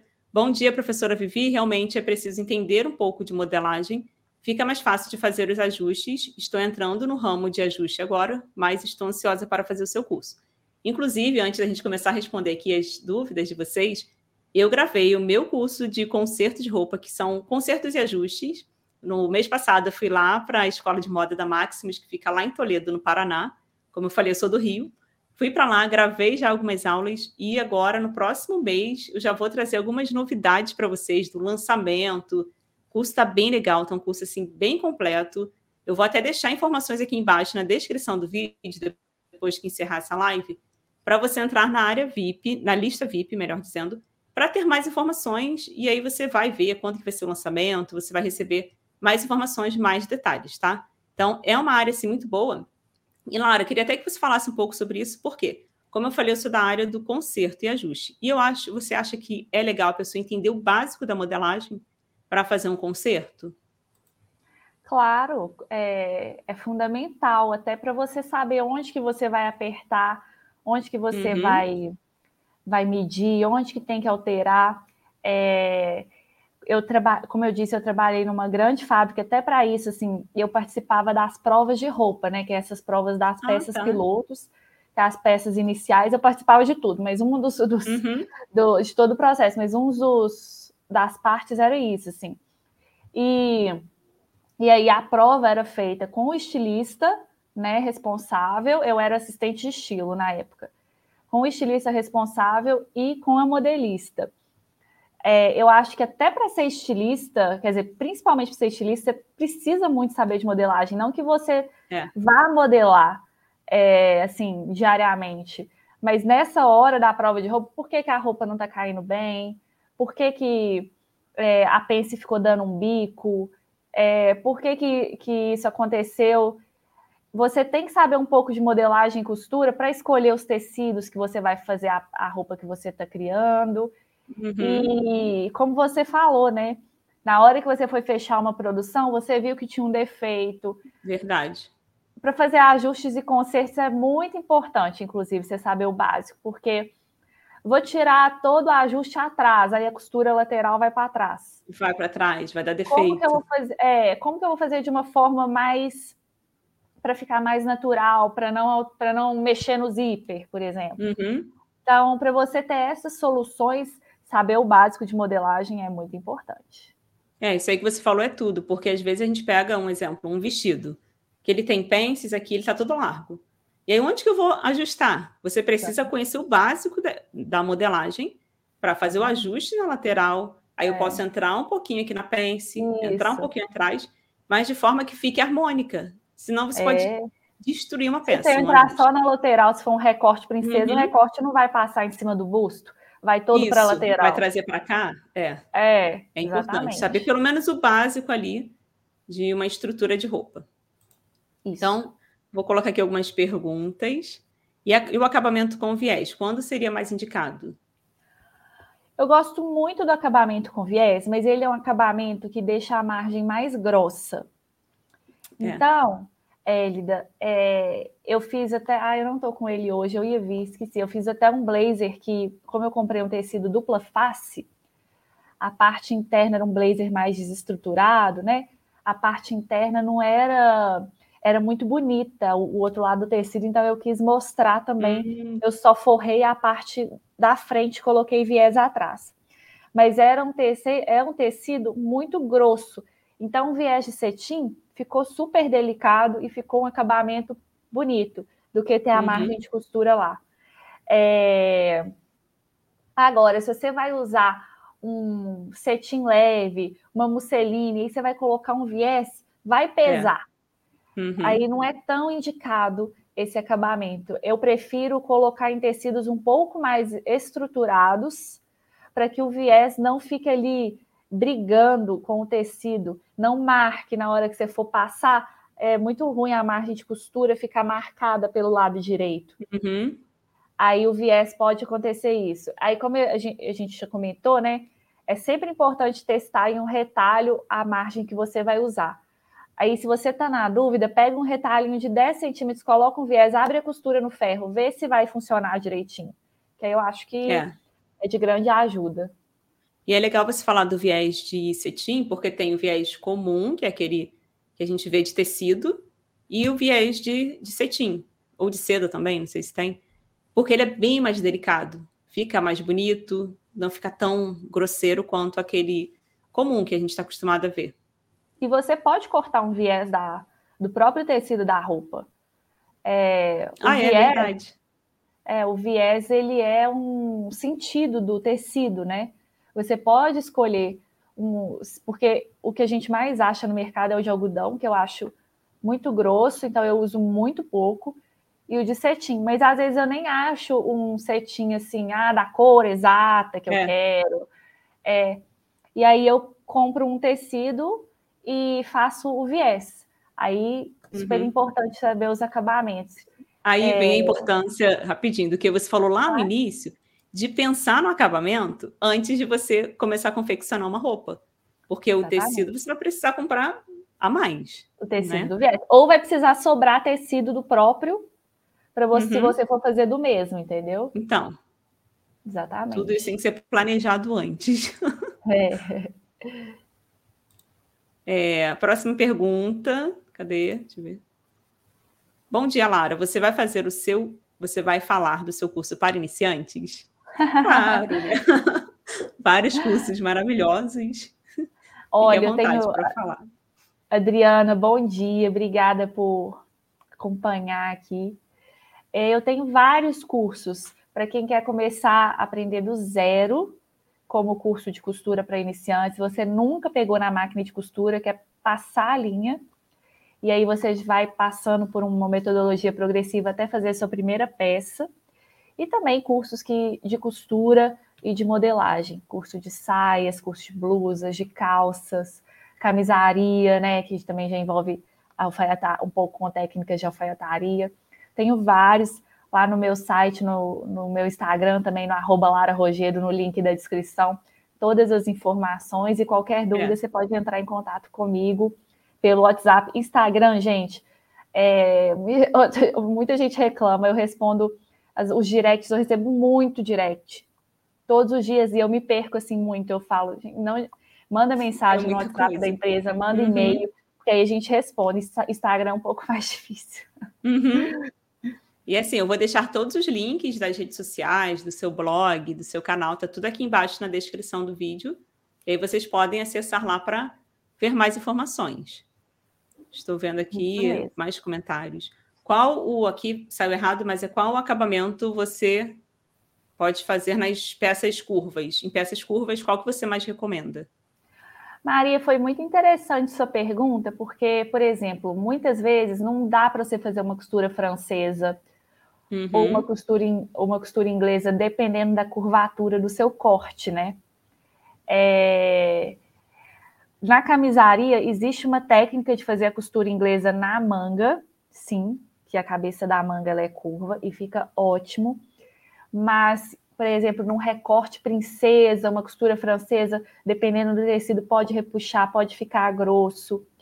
E aí você vai ter que talvez rebater esse recorte na costura inglesa, ou você vai ter que finalizar apenas com overlock ou com zigue-zague, ou você vai ter que, ainda mais quando a gente faz sob medida, o volume do busto influencia bastante na curvatura dos recortes. É, às vezes você vai ter que, para o recorte cair bonito, você vai ter que manter a costura aberta, você não vai poder fechar as duas bordas, passar bem a ferro e aí você vai optar por um forro, sabe? É, quando eu faço é, uma camisa muito leve, de cambraia de seda uma camisa de cetim, e eu não quero também rebater as costuras, às vezes eu corto um viés do próprio tecido, mas um viés muito fino, e coloco na borda da manga, assim. É, então a gente, eu vou sempre procurar acabamentos alternativos, assim, se você não tiver overlock ou se a peça não pediu overlock, para que a curva caia melhor no corpo da pessoa, não fique repuxando. Muitas coisas curvas é importante dar pique para que a curva uhum. Abra. E aí você tem que arrumar um acabamento para aquele pique. Às vezes é tampá-lo com um forro. Aí você tem que analisar de peça para peça, mas existem sim várias possibilidades. E assim, cada caso é um caso, né? Não, não existe um padrão. Você vai avaliar cada peça, cada modelagem. Exatamente. Fala que cada que peça melhor. é única, a gente aprende uma coisa é. em cada peça, não tem jeito. Olha que comentário lindo. Já sigo a Rádio da Costureira e a professora Lara há algum tempo. Apesar de costurar desde criança, olha isso, 61 anos, que lindo. É, amo o capricho da Lara. Precisamos exercitar e nos atualizar sempre. Estou amando a live. Que linda, Ana, dona Ana. Obrigada, obrigada pela sua audiência Ana, aqui. Muito obrigada. Um acabamento perfeito, é essencial, realmente. Deixa eu ver aqui se tem mais algumas perguntas que eu pedi para as pessoas fazerem perguntas. Não são muitos comentários, vou tentar aqui. Vamos lá. Tem uma dúvida também. Na modelagem, é regra colocar apenas um centímetro e meio de folga de vestibilidade para crianças? E aí? Olha, não, eu acho que não tem muita regra para nada, assim, Nilceia. O importante é o que funciona bem para você. É, eu uso uma média de um centímetro a um centímetro e meio de margem de costura de forma geral, porque quando a gente coloca um centímetro e meio, a gente já se vai passar overlock, ó, já tem que pensar. O overlock já vai comer parte da margem. E aí você fica, como eu trabalho com peças mais sob medida, você fica com pouco espaço para ajuste, caso esse ajuste seja necessário. E aí vai depender muito do seu objetivo. Mas existem peças também que em tecido fino não dá para você colocar uma margem de costura muito grande porque repuxa. A margem de costura é. ela prende. É, dependendo do tipo de acabamento que você vai ter, é uma coisa muito legal que eu que eu não fazia que eu aprendi no meu curso de alfaiataria, por exemplo, é, peças de alfaiataria são feitas para ser, serem atemporais, né? Para você usar muito tempo. Então, na, eu sempre coloquei a calça assim, assim, fechava a cintura e aí fechava o cos, e eu gosto muito de, do cos costa ser inteiro, não ser partido no meio. Uhum. Se tiver que ajuste, ajusta na lateral. E eu aprendi, uma professora alfaiate, ele coloca uma margem de costura bem grande no meio costas, no cos e na e no meio costas da calça, por quê? Olha só, se você precisar, se você for usar a calça daqui cinco anos e aí você precisar aumentá-la, aumentar, dar mais tecido, uhum. É, se as suas medidas não forem mais as mesmas, você tem ali aquele, aquela costura do meio para você até facilitar a costura, não precisa abrir as laterais, não precisa mexer. Você faz a, a o ajuste ali. Só abre o meio costas e já acerta cos e meio costas de uma vez. E aí facilita bastante. Agora, uma peça de alfaiataria é uma peça que tem um tecido mais estruturado, é uma peça toda entretelada, e aí você pode deixar uma margem de costura maior, não tem problema. É. E você está deixando em, algum, em um lugar específico para ajuste. Mas dependendo da peça, também, às vezes não vai conseguir, não vai te pedir também uma, uma margem de costura grande. Então, Depende. Se você se o seu trabalho funciona super bem com uma margem de um centímetro, mantenha uma margem de um centímetro. Se você acha que é melhor ter um pouco mais de margem para caso ocorra um ajuste, faça uma margem maior. Eu acho que vai muito também assim, se você trabalha com moda sob medida, Sim. um exemplo, se é para uma indústria, aí eles vão pedir o padrão ali, eles vão pedir é. um, um, exemplo, na maioria das vezes, um centímetro. É. Então, acredito que como eu sempre falo, cada caso é um caso. É, tem um comentário aqui da Lorene, ela é até minha seguidora, ela trabalha nessa área de concertos, e ela falou que meu interesse em aprender modelagem é justamente para entender o motivo dos defeitos e ajustar com mais precisão. Meu nicho também é de concertos. Viu como é importante você aprender ali onde você pode mexer, onde você pode. Essa pence aqui, eu posso mexer nela? Uhum. Quer ver uma coisa, Lara, que eu faço muito? É um exemplo, a roupa está apertada aqui na cintura. Aí uhum. eu visualizo, pra, porque eu sempre coloco nesga na lateral, quando a roupa está apertada. Uhum. Mas em alguns casos tem as pences. Aí eu sei que às vezes eu posso somente é, soltar aquelas pences, eu desmancho aqui na cintura, e já dá aquela largura legal para a pessoa poder vestir. Sim. Então, mais uma vez eu falo, bom você entender um pouco da modelagem para encontrar ali, peraí, onde que eu posso mexer nessa roupa? Com certeza, isso mesmo. Hum, cadê? Deixa eu ver. Como você lida com os problemas? Porque quando não dá certo algum conserto que faço, o cliente não gosta, nem durmo. Nem durmo à noite, sofro muito, é normal isso. É normal, Alessandra. é, é normal. Nós somos seres humanos. É, não tem jeito. É, a gente também, além nós não, tam, não estamos lidando só com roupas, né? Estamos, estamos lidando com pessoas, com uhum. todos os, com a maioria dos trabalhos, né? É, e é super normal. Se você fica preocupada é porque você se importa e você é. quer que dê certo. Mas é, outro dia foi muito engraçado porque eu estava fazendo uma roupa aqui com uma aluna no presencial e a gente teve que mudar a roupa por algum motivo. E aí a roupa ficou. Não dava para eu colocar um zíper na lateral mais. Porque ela quis fazer algum detalhe depois, e aí não dava mais.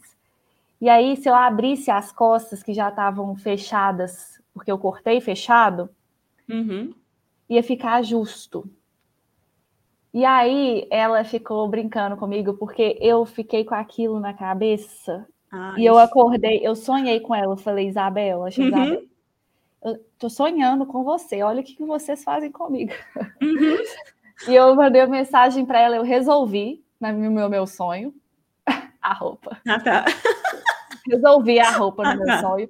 Mandei uma mensagem para ela, falei, Isabel, a gente vai fazer assim, assim, assim ela falou, Lara, o que, que você vai fazer mandar mensagem sábado, 8 horas da manhã? Não, gente. Eu falei, nem eu sei, mas eu preciso falar com você, porque eu sonhei, eu resolvi ali, e a gente vai uhum. resolver. Uhum. A aula dela é quarta-feira. Aí chegou quarta-feira, a gente resolveu.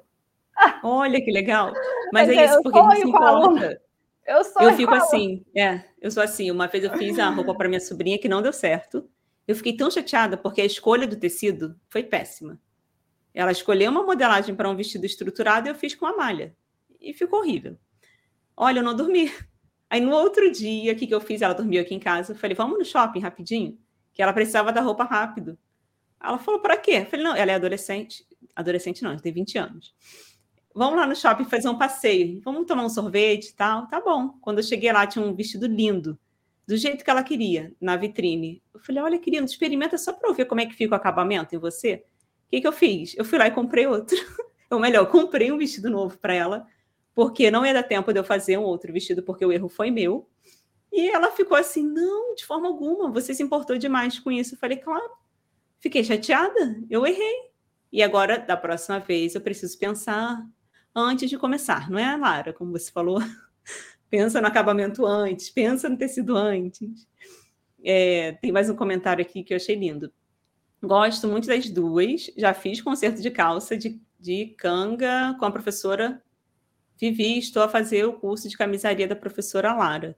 Adoro aprender a costura. Que lindo com as duas. Que bom que está na cooperação entre as duas. Olha, sua aluna, Obrigada, Paula. Paula. Obrigada. Fico feliz. Deixa eu ver aqui. Já fiz um blazer de crepe alfaiataria para uma cliente plus size e moramos em cidade quente. Ela amou. Olha que bom. E é difícil, né, Ótimo. né? Você colocar forro é. assim. Deixa eu ver se tem mais comentários Mas existem aqui. vários tecidos também que dão roupas assim mais fechadas, é, uhum. é, mas que sejam mais frescas, né?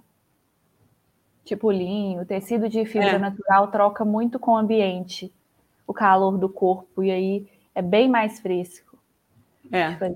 de usar. Hum, Lara, qual o melhor acabamento para toalha turca? Eu não sei Eu não é. sei nem o que é toalha turca.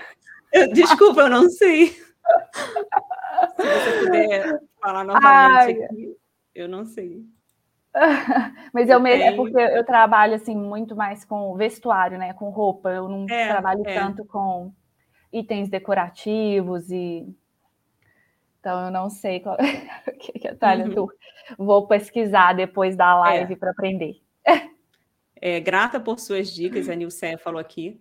Verdade, cada caso é um caso. No meu caso, entendo que criança não gosta de roupas apertadas. Realmente, a minha filha é minha cliente fiel, que linda. E que reclama logo de cara. Realmente, é. criança se incomoda quando tem muito tecido por dentro ou uma renda que está incomodando. Ah, aqui, ela comentou. É uma toalha de banho. Ah. Mas aí você precisaria saber como que é essa toalha. Eu não sei é... se é uma é. toalha normal ou se é para botar na cabeça. Deve ser, né? Eu não sei. É, assim, é...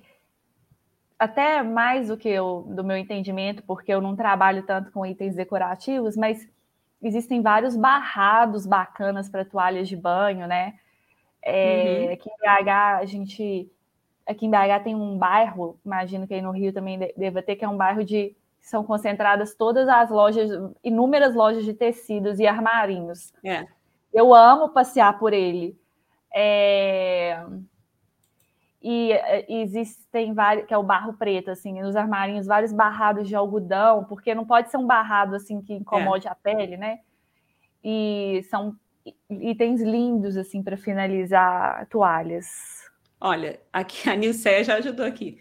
Ela deu um Google e viu que, que parece que é uma manta com duas laterais desfiadas. É como se fosse uma canga de praia, não sei. Precisamos é. aprender. É, eu vou pesquisar depois da live. Estou adorando. Eu já costurava, mas não fazia um bom acabamento, viu? Aí eu, aí eu vi o chamado da professora Clara e entrei no curso com muita fé e eu aprendi sozinha e Deus com vocês. A professora Clara, ela ensina costura infantil, que inclusive teve um mini curso nas semanas passadas nossa, ela ensinou cada peça lindíssima e acabamentos assim lindíssimos. Ela utilizou muito o acabamento de costura francesa, porque para roupa infantil eu acho bem legal o acabamento. Hum. Bom, Lara, já estamos encerrando aqui, que daqui a pouco já vai para o almoço. e nós que somos donas de casa, donas do próprio negócio, né, o nosso tempo assim, ele passa muito rápido. E, nossa, eu quero agradecer demais sua participação. Espero que as pessoas tenham gostado quem não conseguiu assistir do início, você pode, depois que finalizar aqui a live, voltar e assistir tudo do início. E como eu falei, gente, com um caderninho na mão, porque a Lara deu dicas aqui, nossa, são dicas de ouro que você precisa colocar em prática. E eu queria pedir novamente para você falar das suas redes sociais, como que as pessoas fazem para te encontrar, Lara. Olha, é, aqui acho que aparece para todo mundo o nome, né? Uhum. Aqui tem, aí você coloca um arroba Lara Rogedo, lá no Instagram. É, e aí você vai ter acesso ao meu Instagram, que tem no meu, na minha, abaixo da, da bolinha que tem minha foto, que tem a descrição, tem um link que você conhece todos os meus cursos, que você conhece o meu canal no YouTube também. E tem os contatos para você entrar em contato caso você tem alguma dúvida. Como eu disse, Instagram às vezes é muito difícil de eu responder. É. Mas eu tento, mas eu não consigo mais pelo WhatsApp da minha equipe ou pelo e-mail. A gente vai te dar um retorno, mas no arroba Lara Rogedo, o canal no YouTube é o Algodão Cru, para quem quiser conhecer. E é isso, acho que são os É fácil de encontrar. Principais. É, é fácil, é, é só digitar lá, lá, no, é. no Google ou no Instagram, o Lara Rogedo. E lá no Instagram, pessoal, tem lá a matéria da revista que eu falei da Marie Claire. Tem, é. dá para vocês verem lá o conteúdo que ela fez, a capa da revista. E, assim, as fotos lindas, como eu te falei, do seu ateliê lindo. Obrigada. Aquela mesa enorme, a mesa dos sonhos de toda costureira e costureiro. E, Lara, para a gente encerrar, eu queria que você deixasse assim uma mensagem, um conselho, não só para quem está iniciando, mas para quem já costura e às vezes não, sabe, não tem esse cuidado com um acabamento. Queria que você deixasse uma mensagem final. Eu acho que a gente resumiu, resumiu assim, eu falo muito, né, gente? Vocês viram. Eu, então. Uma hora e meia de conversa, uhum. isso foi muito gostoso. A gente resumiu o tanto que a gente considera importante o acabamento nas peças de roupa, quanto que ele influencia para um bom, para uma boa finalização e para uma boa modelagem. É, é, eu sempre comparo assim para fazer quando a gente faz um, quando está construindo, não tem conhecimento profundo, mas é só uma comparação, construindo uhum. um prédio, né? A gente primeiro sobe ali aquele prédio, aquela casa, e aí vem a parte que é a parte dessa estética que vai uhum. fazer aquilo ali ser valorizado, né? Que é, que é a parte dos acabamentos, que é o revestimento que você vai colocar, uhum. Que é o piso que você vai adicionar, né? Que são as cores que você vai escolher. E para a roupa funciona dessa forma. Então você tem a parte da construção da roupa, mas você também tem que pensar nessas finalizações e que vão valorizar é, o seu trabalho, vão valorizar o modelo, vão valorizar quem investe, é. que vai fazer toda a diferença aí para que você aí tenha cada vez mais sucesso no mundo da costura. Espero que vocês tenham gostado desse papo. Eu amei, amei te conhecer, Viviane. Muito Eu obrigada. Também. Que lindo. A gente nunca tinha conversado assim, é. né? E é isso. Eu acho que eu adoro toda troca ao vivo. Eu acho uhum. que é muito rica, assim. E é uma troca de experiência. É uhum. uma troca de experiência muito gostosa com você e com todo mundo que está assistindo. Verdade. Isso que você falou da construção da casa, eu lembrei de uma um detalhe assim, importante. Aqui no meu condomínio é, fech... é pequeno, condomínio simples. Só que às vezes eu quero fazer uma foto, eu vou andando pela rua. Aí uma vez eu parei, tinha uma casa linda, com um portão verde. Nossa, casa assim, pensa na casa de boneca. Eu falei para meu esposo, amor, aproveita e tira uma foto minha aqui, enquanto o morador não está vendo. Parei, fiz aquela foto. E para você ver como que o acabamento é algo assim primordial. Porque se fosse uma casa simples, com o muro ali simples, está só no tijolo, não foi feita aquela pintura bonita, eu não iria parar para fazer a foto. Mesma coisa a roupa. Se você passa numa vitrine, ou se você vai ali, no caso a cliente, você é, vai começar ali a fazer suas roupas para vender. Se a pessoa chega e vê um acabamento bonito e ela pega e fala, nossa, parece uma roupa de grife, imagina só, você vai ter cliente aí para o resto da vida. Então, com certeza é uma mensagem linda que você deixou. Muito obrigada. E eu estou esperando um convite para comer um pão de queijo. Não, mas o convite está super feito. É, uhum. Quando você vier a Belo Horizonte, vem aqui no meu ateliê e manda uma mensagem. Uhum. Nós vamos sair para comer bastante pão de queijo, bastante bolo. É, é... quando vier no Rio, também me fala, que eu vou lá.